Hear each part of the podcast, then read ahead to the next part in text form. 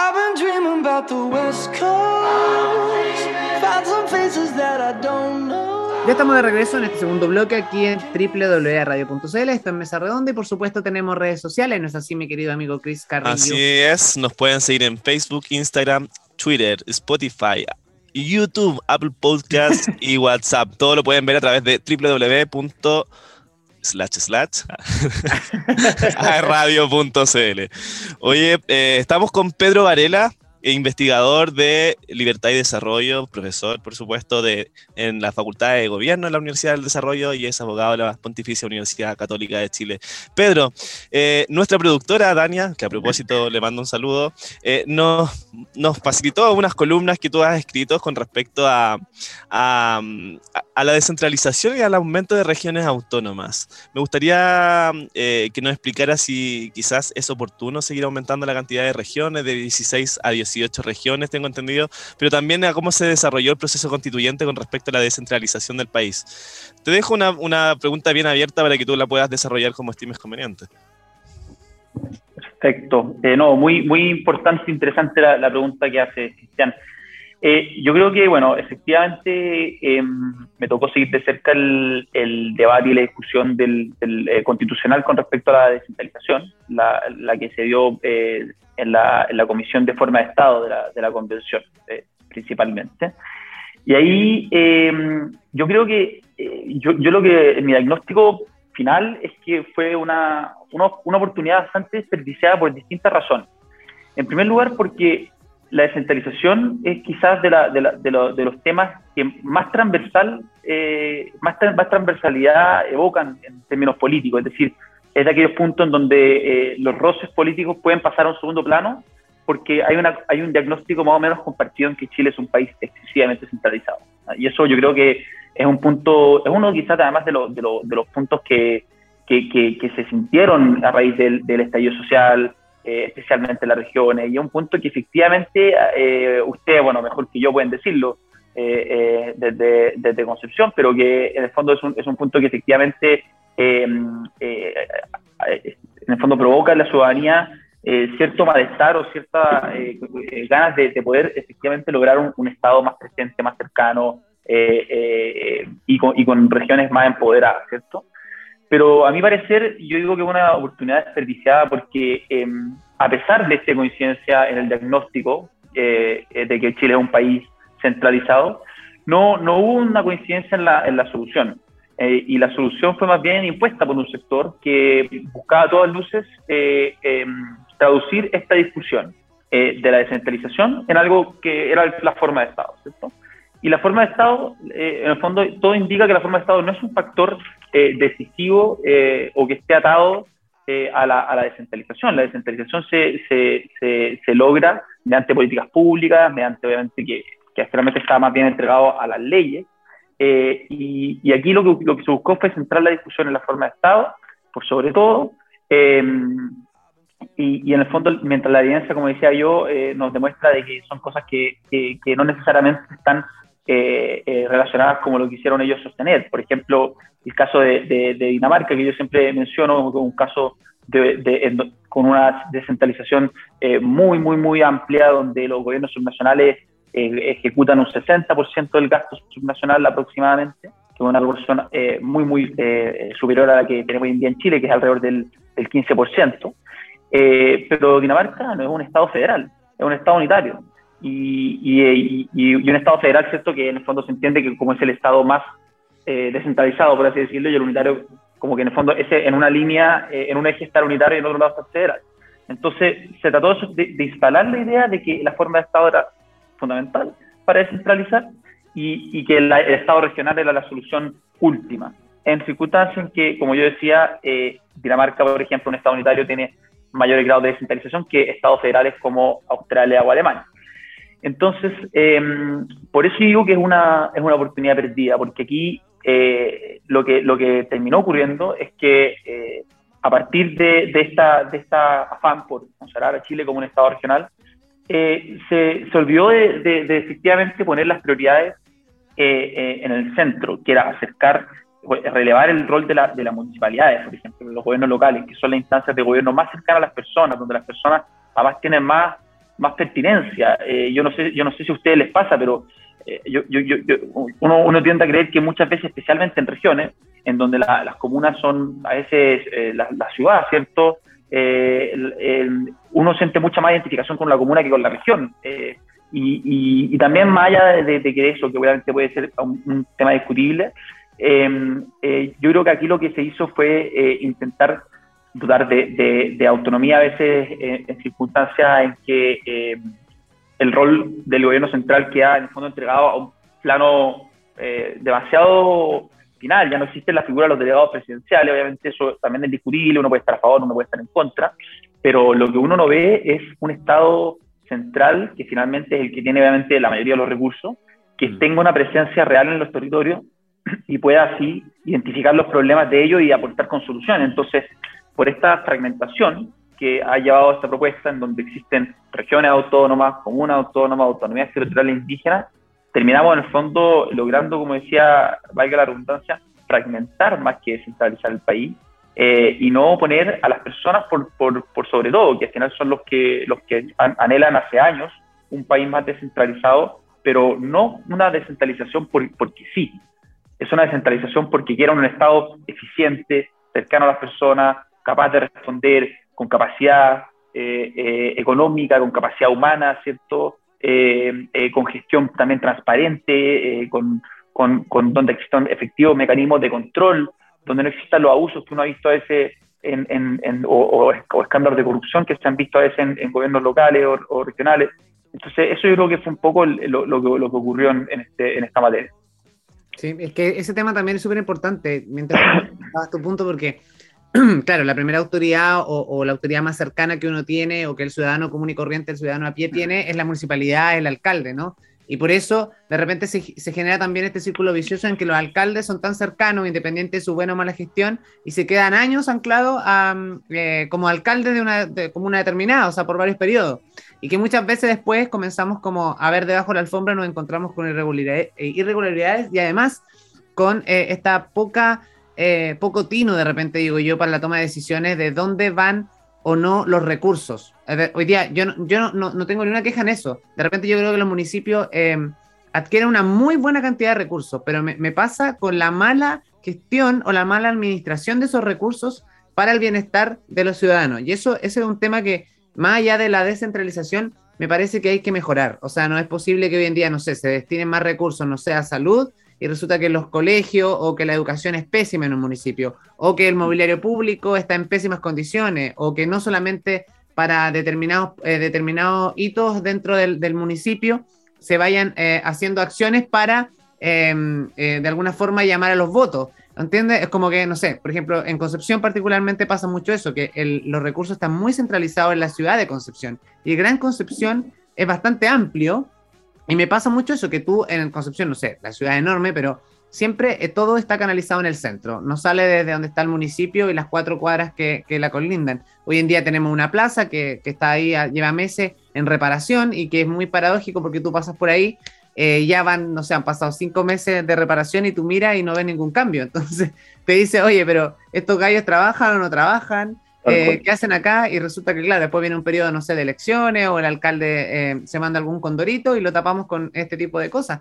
Eh, y, es un tema que pasa en nuestra ciudad, que ya es relativamente grande, imagínate en los municipios más pequeños. Yo creo que hay un tema también de estrategia y de cómo, de alguna forma, la figura del gobierno en supervisar los recursos y dónde están las prioridades de las personas en cada comuna o en cada región de Chile, me parece que es fundamental que de alguna forma esté súper claro ese punto. No sé, por lo menos es como la percepción que tengo.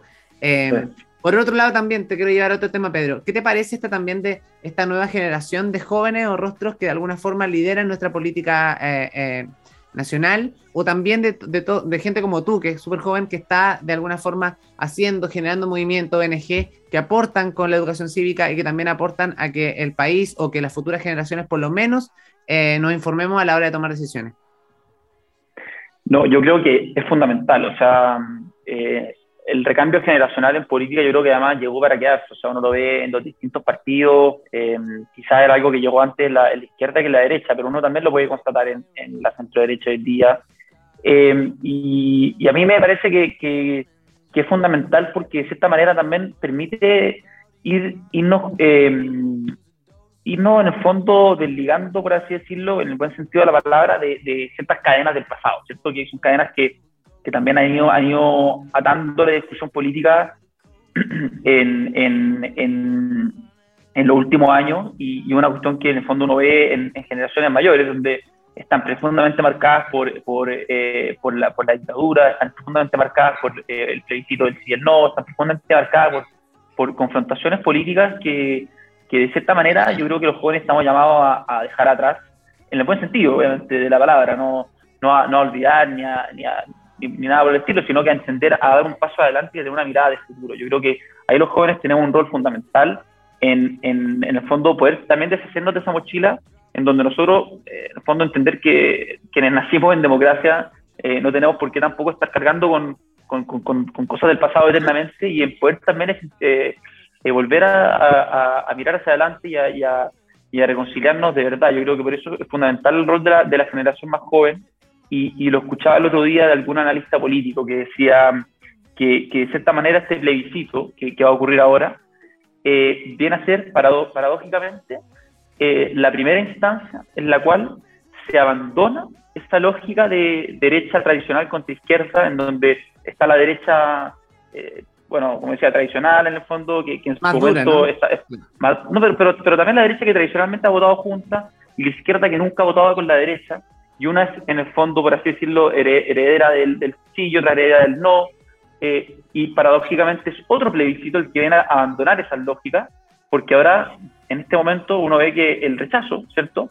Es una, es una opción eh, que, es bastante más transversal eh, de lo que ha sido otra, otra instancia. O sea, uno ve en, el, en la opción del rechazo eh, personas de centro izquierda y, de izquierda, pero, pero personas muy relevantes de centro izquierda y izquierda. No estamos hablando de, de cualquiera, sino que estamos hablando de senadores, estamos hablando de expresidentes de la República.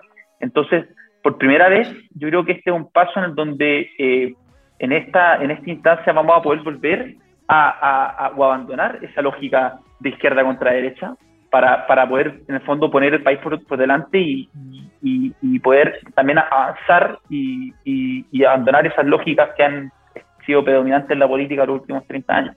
Hmm. Y bueno, se nos está acabando el tiempo, Pedro, pero eh, no te queremos despedir sin antes preguntarte qué se espera para este 4 de septiembre. Como lo comentabas recién, eh, nos someteremos a un plebiscito constitucional en el cual todos los ciudadanos tienen la obligación, el deber de votar, por supuesto. Eh, y tú, personalmente, ¿qué esperas para este 4 de septiembre? Bueno, una, una pregunta obviamente muy difícil de responder, pero, pero yo lo que espero, más que, bueno, porque además uno no puede ir sobre la encuesta, ¿cierto? Hay gente que las encuestas últimamente están demostrando una tendencia bastante clara eh, en favor del rechazo. Yo creo que obviamente dos meses en política son mucho tiempo. Eh, pero yo esperaría, eh, y, me preocupa más que el 4 de septiembre, me preocupa el 5 a mí. me preocupa qué es lo que va a pasar después, porque sea cual sea la, la, la la, la, elección que, la, opción que gane, sea la prueba o el rechazo, el 5 de septiembre va a haber un país que va a necesitar seguir adelante, con desafíos importantísimos en materia de seguridad, en materia de crecimiento económico, en materia de empleo, en materia de inflación, en, materia de, de, de, pensiones, de salud. O sea, hay muchos desafíos del país que a mi juicio hoy día han sido de cierta manera postergados por esta constitucionalitis, ¿cierto? En donde todos los problemas se tratan de resolver en una constitución eh, que, yo creo que el, el, el, punto fundamental para mí, obviamente el 4 de septiembre es demasiado relevante lo que pase, ¿cierto? Y, y, uno esperaría eh, eh, que, que, también la campaña, en cara a eso, sea una campaña limpia, exenta de fake news, en donde no existen interpretaciones unívocas ni finales sobre los temas, porque obviamente son normas constitucionales que abren interpretaciones, entonces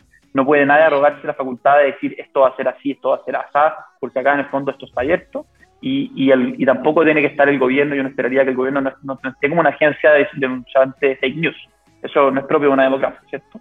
Entonces uno espera una campaña limpia, informada, en donde las personas lean el texto, es súper importante eso, pero más importante, como decía yo, Cristian Nilsson, es eh, el 5 de septiembre, y es que, nos, es que seamos capaces de eh, seguir adelante impulsando las reformas legislativas que los chilenos necesitan y el país necesita, y que también seamos capaces de ponernos de acuerdo, gane la prueba o el rechazo, en, seguir adelante con este proceso constituyente, porque ya está claro que esta propuesta constitucional, tal y como está, no convoca a una mayoría eh, eh, transversal de la ciudadanía que es necesaria para sustentar un pacto social con una constitución. Así que pase lo que pase, el 4 de septiembre, el 5 de septiembre hay que seguir adelante, sea con reforma a una propuesta que se aprueba o sea con eh, mecanismos que permitan reformar o elaborar una nueva constitución que permita efectivamente eh, representar eh, un anhelo mayoritario y ser, como, como ya el cliché de esta época, la casa de todos. Claro, y además también para de alguna otra forma terminar con este proceso de incertidumbre ¿no? que, que estamos viviendo como país y que también em, nuestros pares de, a, a, nivel latinoamericano e internacional también nos ven así, ¿no? sé nos ven como un país que está en este proceso de incertidumbre inestable y es por eso que hoy día nos estamos viendo enfrentados a, a este cambio económico, social y todo eh, que finalmente nos tiene un poquito con, con la soga al cuello y ojalá, eh, efectivamente, como dices tú, eh, a preocuparnos de lo que pueda pasar después del 5 de septiembre, que el país tiene que seguir adelante, tiene que avanzar más allá de pase lo que pase en el plebiscito de salida. Así que nada, yo creo que queda bastante claro tu, tu, visión en relación a lo que tú estabas comentando y al final. Y siempre nosotros le pedimos a nuestro invitado que al final, antes de despedirlo, le dejen alguna reflexión o alguna frase a nuestros auditores para que que entiendan también que es importante estar al día y participar de los procesos ciudadanos y obviamente también estar involucrado en política. Así que nos encantaría, Pedro, que pudieras entregar un mensaje a los jóvenes, no sé, o a quien le quieras hablar en, en estos 30 segundos para que de alguna manera entiendan también a lo que nos dedicamos, lo que hacemos estos programas de, con, con, tinte político, ¿no? Totalmente, no. Bueno, eh, primero agradecerle a ustedes dos por la invitación una muy buena conversación y la invitación yo creo a los que nos escuchan es a, a, involucrarse eh, en el fondo en, los distintos espacios que hoy día existen, ¿cierto? No solo informarse, porque es esencial, como decía yo, eh, eh, para, para, después poder tomar una decisión verdaderamente libre, hay que estar informado, ¿cierto? Informarse por, por, por la mayor cantidad de, de, canales posible, porque al final eso es lo único que te permite una, una visión integral de, lo, de los problemas, pero eh, también eh, a, involucrarse, como decían ustedes, a participar, no solamente obviamente yendo a votar el 4 de septiembre, sino que también a participar de estas discusiones en todos los espacios, o sea, a participar en, que, esto se converse de la mesa desde la casa hasta con los compañeros de, del trabajo o de la universidad, eh, en el fondo a poder efectivamente hacer de este, de, este, de este proceso una oportunidad de aprendizaje y a también poder ser capaces de, entender la relevancia que tiene un texto constitucional de cara al plebiscito. Yo creo que eso también es súper importante, entender que la constitución es la regla fundamental, es la ley de leyes, y, que eso no, y que en el fondo un proceso constitucional no se puede tirar al, al, al basurero o al vacío, eh, en el fondo eh, descartando y, o, o, o, en el fondo yéndose por un, por un texto que de cierta manera a muchas personas eh, no, no consideran ¿cierto? Su, su, adherencia, sino que hay que entender que es eh, este y lo que se juega en este plebiscito eh, no es eh, en el fondo el proceso constituyente, sino que lo que se juega en este plebiscito es la constitución de la convención, esa propuesta constitucional que ya está entregada y elaborada, si se aprueba o si se rechaza esa propuesta.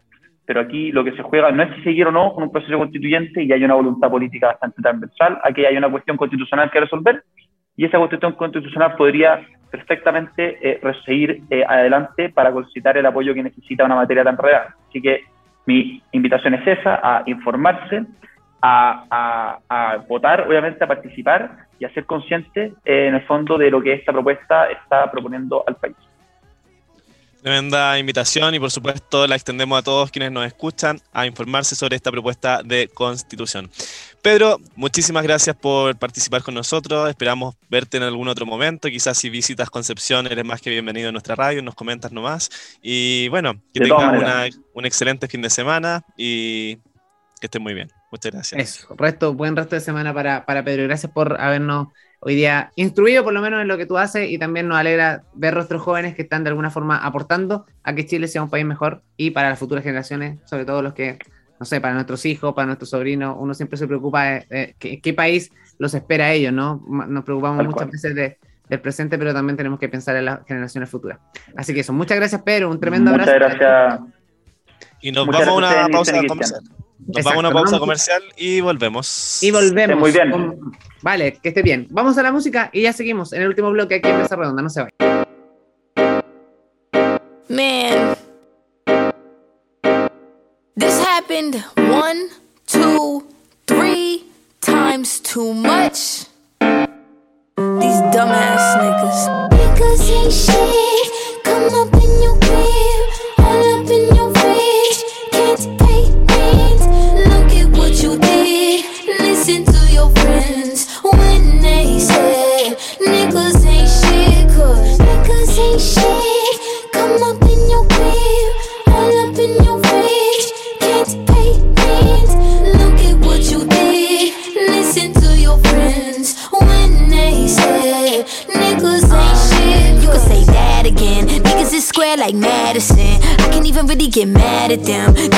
I got a face palm, shook 'em like an eight ball, and it's embarrassing. Ten page checks, should've wrote a book. Could've made a bag, but he broke, and he still waiting till like a chill, and he really think I'ma get back to him. Doing too much, relax a bit. Acting like that, cause your dad's a bitch. Must be the way that the planet is. Must be your face, cause snatch your dick.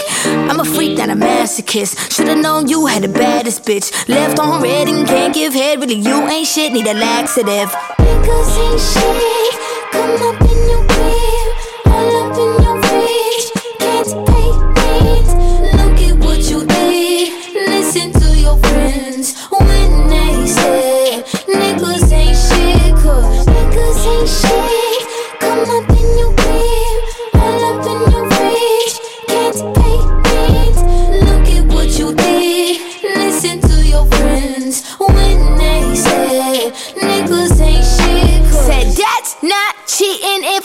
wasn't with your ass, yo. You kept secrets and your cousin told me that. So logical thinking is just something that you lack. So what you even meant for? Looking like a stick up in your asshole. I'm not your mommy, nigga. Find a new hobby, nigga. Return your phone, get picked up. Your shit's in the lobby, nigga. I'm not gonna key your car. I'll call your fucking mom. You should've paid my rent. Go get a fucking job.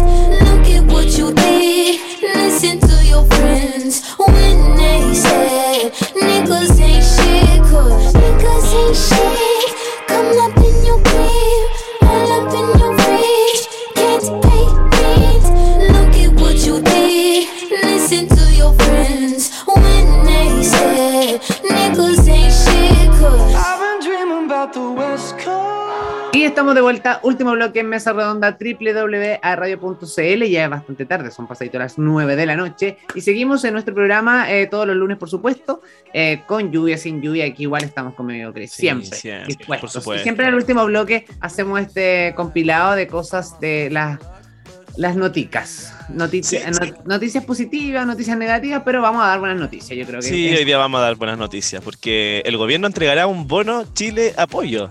120 mil pesos para 7.5 millones de personas. Así es. Además, se empleará el IFE laboral hasta el tercer trimestre de este año y se extenderán las licencias por postnatal y el subsidio laboral protege. ¿Qué te parece? El, claro, el presidente Gabriel Boric anunció medidas económicas para aliviar a las familias en el marco del plan Chile Apoya, entre ellos un bono de 120 mil pesos para unas 7 millones de chilenos y chilenas. El mandatario junto al ministro de Hacienda, Mario Marcel, se reunieron con parlamentarios, autoridades y dirigentes sociales en el Centro Cultural Casona du Bois, en la comuna de Quinta Normal, para discutir y dar a conocer las medidas para paliar la crisis económica. Tenemos el deber de atender las urgencias de ahora que, hemos decidido ampliar los beneficios del plan de recuperación inclusiva Chile Apoya con las siguientes tres medidas. En primer lugar, eh, vamos a extender el IFE laboral hasta el tercer trimestre de este año, de modo de seguir facilitando el retorno al empleo de trabajadoras y trabajadores centrado específicamente en mujeres trabajadoras, detalló el jefe de Estado. Además, aseguró que después de haber escuchado a organizaciones sociales y parlamentarias, vamos a extender las licencias por postnatal que estén próximas a vencer hasta el término de la actual emergencia sanitaria en septiembre y se ampliará el subsidio laboral protege hasta fin de año. Y en tercer lugar señaló que vamos a otorgar un bono invierno. Chile apoya por el monto de 120 mil pesos a 7,5 millones de personas, que son cerca de 4 millones de familias. Esto es tremendamente importante porque sabemos de que producto del alza del costo de la vida, la gente requiere más apoyo. Oye, aquí hay varios debates porque Chris, eh, si bien es una medida que la gente quizás espera, eh, que a lo mejor supuestamente después de esto eh, hay que considerar que los 100, ciento y tantos días del gobierno de, Gabriel Boric de alguna forma han estado inestables, eh, la encuesta sigue bajando en aprobación y quizás esto también es una buena reseña para eso, pero también hay un sector que lo ha visto de alguna forma como el famoso bono apruebo, porque de alguna forma consideran que si el gobierno está incentivando de esta manera, también está incentivando a que la gente vote por el apruebo en el plebiscito de salida. Hay bastante debate en redes sociales, ha dado para todo durante estos días precisamente, pero hay que irse al medio del asunto, que creo que me parece una muy buena medida, por lo menos eh, frente a la crisis económica que estamos viviendo como país. ya lo decíamos con nuestro invitado, este, este proceso de incertidumbre que se vive, el alza del combustible que es terrible, eh, hoy en día el otro día lo conversaba con un amigo que se fue en, Auto Santiago y que, imagínate, gastó 150 mil pesos más de lo que gastaba habitualmente. O sea, considerando que hay un costo bastante adicional ahí en un viaje que es relativamente de 6 a 7 horas en vehículo y de vuelta. Sí, es preocupante y así ha sido altamente, altamente criticado por redes sociales como el bono a prueba para poder influir en estas elecciones. Pero por lo mismo, eh, hacemos un llamado a todas las personas a que no olviden que la propuesta definitiva del texto redactado por la Convención Constitucional lo pueden descargar en www.chileconvención.cl para que puedan votar informados este próximo 4 de septiembre en el plebiscito de salida. Que nadie influya en sus decisiones. Y me llama mucho la atención y me preocupa bastante, Nilsson, de verdad me hago responsable por mis palabras porque sin duda este bono y este IFE va a aumentar mucho más la inflación que hoy día tenemos en nuestro país. Actualmente ya por tercera vez en tan poco tiempo el dólar ha subido los mil pesos y eso un gran porcentaje se debe a, a, estas medidas. Así que lo encuentro muy preocupante, eh, sobre todo para las personas con menores recursos. Yo creo que el tema de explicar a la gente lo que significa la inflación y cómo afecta eh, efectivamente que se generen políticas como esta eh, ya lo vivimos con, no sé, con el retiro de, de, los 10%, luego vino todo el proceso de, bonos de, para paliar un poco lo que era el proceso de pandemia y que ha generado esta inflación que es básicamente era una bola de nieve que se viene ahora acumulando y que efectivamente frente a estas medidas también se puede seguir dando. Entonces, mientras la gente no entienda ese concepto, pero también hay que entender una parte también, Chris, hay muchas personas que sí lo necesitan, necesitan este bono porque han perdido trabajo, porque hay una inestabilidad económica, porque el costo de la vida ha subido, hay que decirlo, o sea, hoy día no es posible que con 10 mil pesos tú vayas a, comprar solamente el pan y algo para echarle al pan a la hora de once. O sea, no me, todavía no consigo ese punto. O sea, creo que hay algo que estamos haciendo mal o hay algo de que hay que preocuparse efectivamente de cómo la reactivación económica de nuestro país se puede mejorar o se puede hacer al respecto. O sea, yo creo que hoy día hay, hay que tomar medidas urgentes. No, no se puede esperar a más porque definitivamente eh, vamos a pasar una crisis que yo creo que el país no está dispuesto a, que venga una crisis como esa. Y además, o sea, ya tenemos la incertidumbre de, un proceso constituyente y además eh, la inflación y además el costo de la vida, eh, o sea, me parece súper interesante que, que, le pongamos ojo ahí, o sea, hay que preocuparse. Términos de seguridad, la economía y la educación son piezas fundamentales en este eslabón eh, para que de alguna forma el gobierno se pueda sustentar y podamos salir a flote, porque siento que cada día que pasa hay un proceso más de incertidumbre, o sea, no es posible que todo lo que antes valía 100 hoy día valga 200 y así sucesivamente, y es solamente por, por poner un claro ejemplo. Así es. Así que nos despedimos, por supuesto. Quiero darle las gracias, como siempre, a Dania, nuestra productora, a Christopher Gode, eh, que está en los controles, por este tremendo equipo. Querido amigo Nilsson, a ti también muchísimas gracias por, por siempre tu buena energía en cada programa. Sí, gracias amigo. Oye, un gustazo haber estado una semana más con ustedes. Esperamos que hayan disfrutado de nuestro invitado, de nuestra conversación, de nuestra buena música. Y siempre hacemos este programa con mucho cariño, o sea, sin faltarle el respeto a nadie, sino que básicamente lo que hacemos es educar, un poco informar, eh, conocer perfiles de personas que están ligadas a la política o al servicio público y por qué lo están haciendo. Y si ellos pueden estar al servicio público, una persona común y corriente como ustedes que nos están escuchando también lo pueden hacer si es que tienen el interés y las ganas. Siempre se puede contribuir con un granito de arena para que podamos construir un país mucho mejor, más unido, más igualitario en todo sentido. Yo creo que eso es importante, que el, el, bien común es lo que esperamos todos. No hay una guerra aquí de sectores, ni de derecha, ni de izquierda, centro izquierda, centro derecha, sino que es el bien común que de una u otra forma también depende de nosotros como ciudadanos, cómo nos comportamos, cómo debatimos las ideas y cómo nos llevamos en el día a día. Eso es súper importante. Así que a educarnos, a querernos, a respetarnos, a escucharnos es fundamental y por supuesto a informarnos. Así que eso. Amigos, un abrazo. Gracias a toda la gente que está escuchándonos y nos reencontramos la próxima semana con otra interesante entrevista. ¿Les parece? Otro, otro lunes a las 8 de la, de la noche. Exacto. www.radio.cl, mesa redonda. Un beso y abrazo. Buen resto de semana. chao. chao.